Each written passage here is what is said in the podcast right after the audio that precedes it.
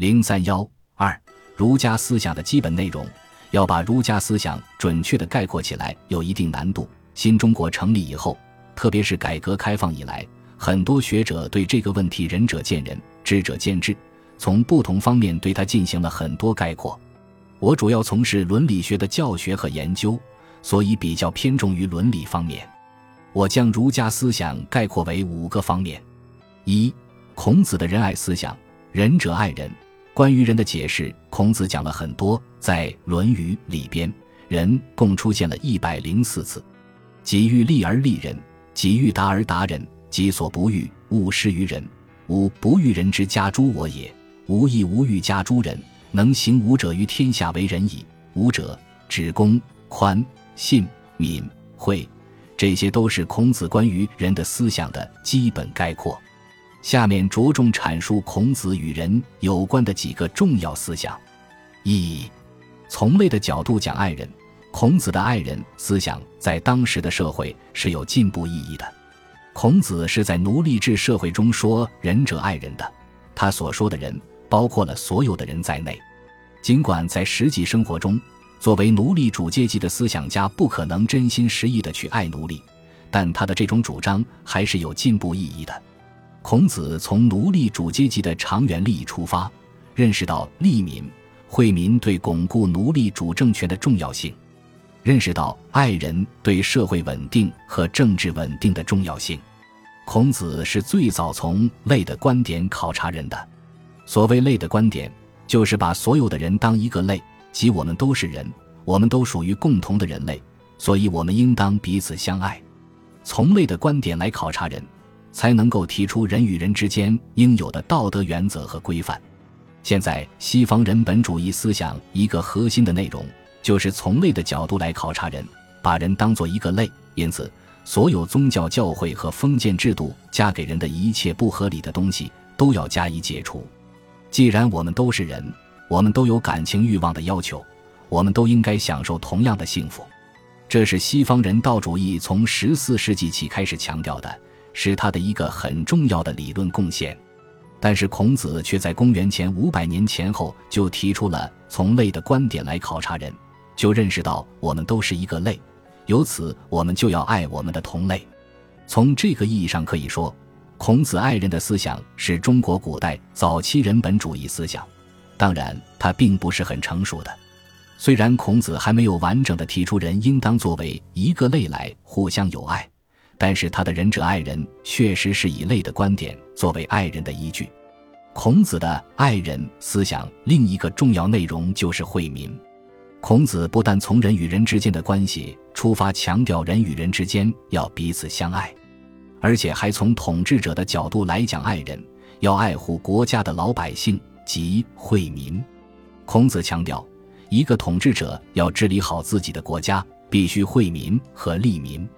孔子所说的惠民、利民，就是要给老百姓以实际的利益，使老百姓能够得到实际的好处，包括发展生产。减少赋税，增加老百姓的收入，这当然是从统治阶级的利益出发的，但对老百姓也是一种仁政。孔子所讲的的君子含义较多，有时是指在位的统治者，有时候也指道德高尚的人，有时候也指既在位又有道德的人。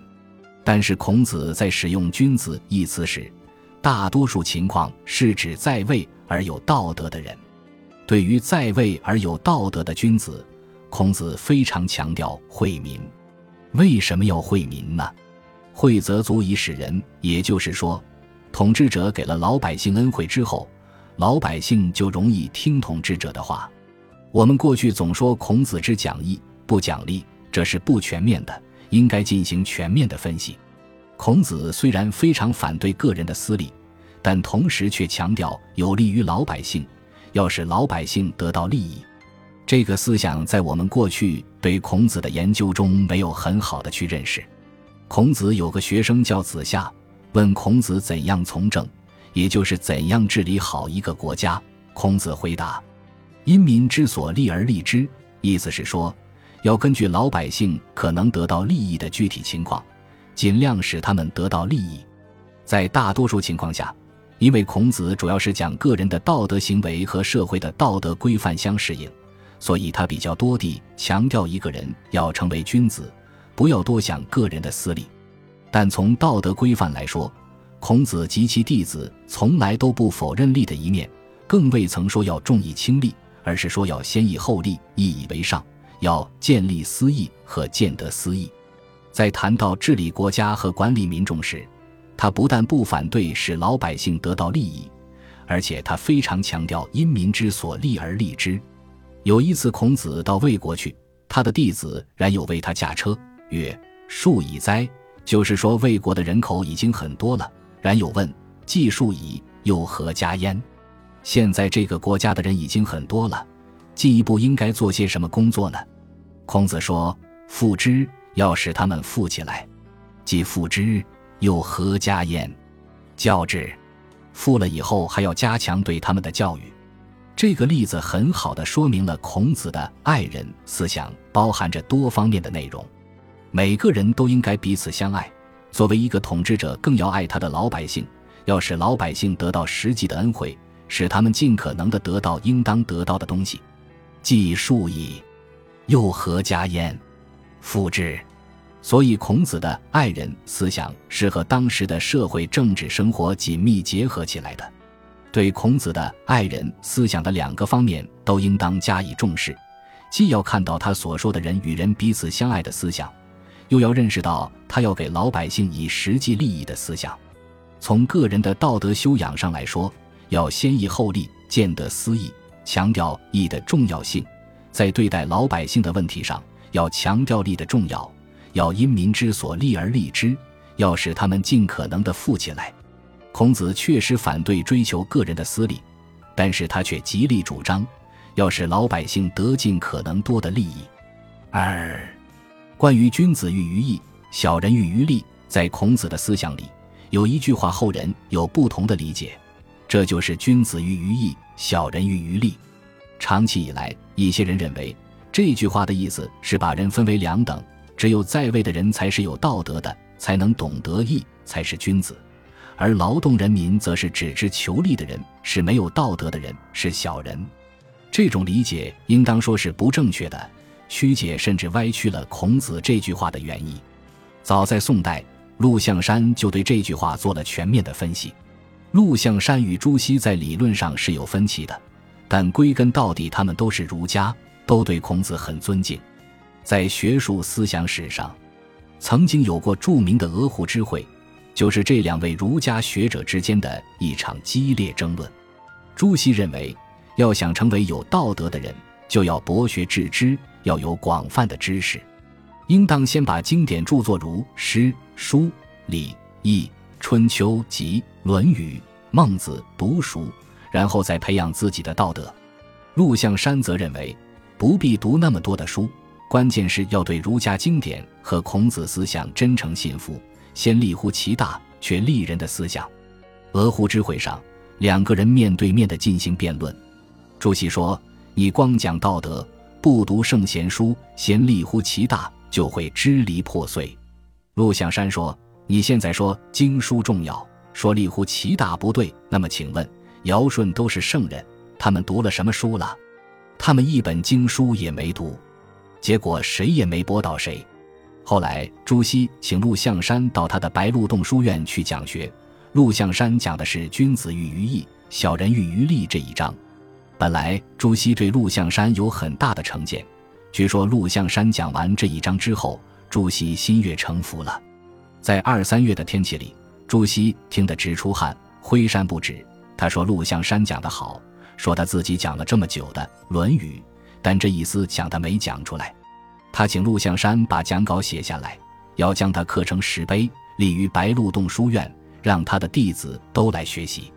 后来，白鹿洞书院里果然刻了陆象山的“君子喻于义，小人喻于利”这一章的讲稿。陆象山说：“君子喻于义，小人喻于利”，不是把君子和小人看成是两个固定不变的等级。你是奴隶主阶级，地位比较尊贵，你就是君子。就是一个有道德的人就能明白义。你是劳动人民，你是奴隶，你就是一个只知道求利而没有道德的人，就是小人。这样理解是错误的。一个人要想成为君子，就必须要懂得仁义道德，不断的按照这些要求去做、去追求、去努力、去修养、去建立，在求义的过程中持之以恒，这样才能成为一个有道德的人，成为一个君子。相反，尽管他今天已经是一个有地位的人了，如果他不能喻于义，不能按照仁义道德要求去做，而是喻于利去追求私利，那么。他明天就会成为一个小人，只有小人才是欲于利。一个人老是想着私利，老是往钱眼里钻，他就是一个小人。如果他不再去追求利，而去追求义的话，他就可能成为一个君子。君子与小人，并不是在人与人之间划分了两个截然不同的等级，而是提出了两种道德修养的人格境界，给人们指明了要想成为一个有道德的君子，就必须欲于义。如果去欲于利，他就必然会成为一个小人。欲就是明白、了解、向往、追求。三，关于己所不欲，勿施于人。孔子提出人的思想时，还提出了己所不欲，勿施于人的思想。它不仅是一个道德上爱人思想的要求和准则，而是一个伦理行为的方法论的原则。所谓伦理行为的方法论原则。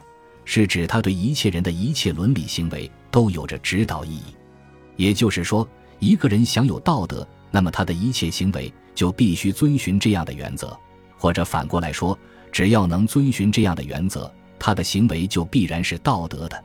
人的一切道德行为都是在调整个人与他人、个人与社会的关系，他的行为的出发点就是从自己和他人来考虑的。我要想成为一个有道德的人，时时都要考虑。我自己不愿意的事情不能加给别人，我自己希望达到和追求的目的，也希望别人能达到。这一方面是道德要求，另一方面也是方法论原则。如果我想成为一个有道德的人，不论我做什么，我的一切行为的根本方法就是要考虑到别人，以我的思想来体会别人，然后在实际的行动中去有利于别人，有利于社会。调整好人我关系的根本方法就是拿自己比别人。拿别人比自己，一切事情都要换个位置思考。当我做医生给人看病时，我应当设想：假如我是一个求诊的病人，我希望医生怎样做？希望医生有怎样的道德？当我是一个售货员，我应当设想：假如我是一个顾客，我希望售货员怎样做？希望售货员有怎样的道德？每个人都要换位思考。当你同任何一个人发生关系时，你都应当将心比心，设身处地的替别人着想，这样你就能够使自己的行为达到爱人的目的。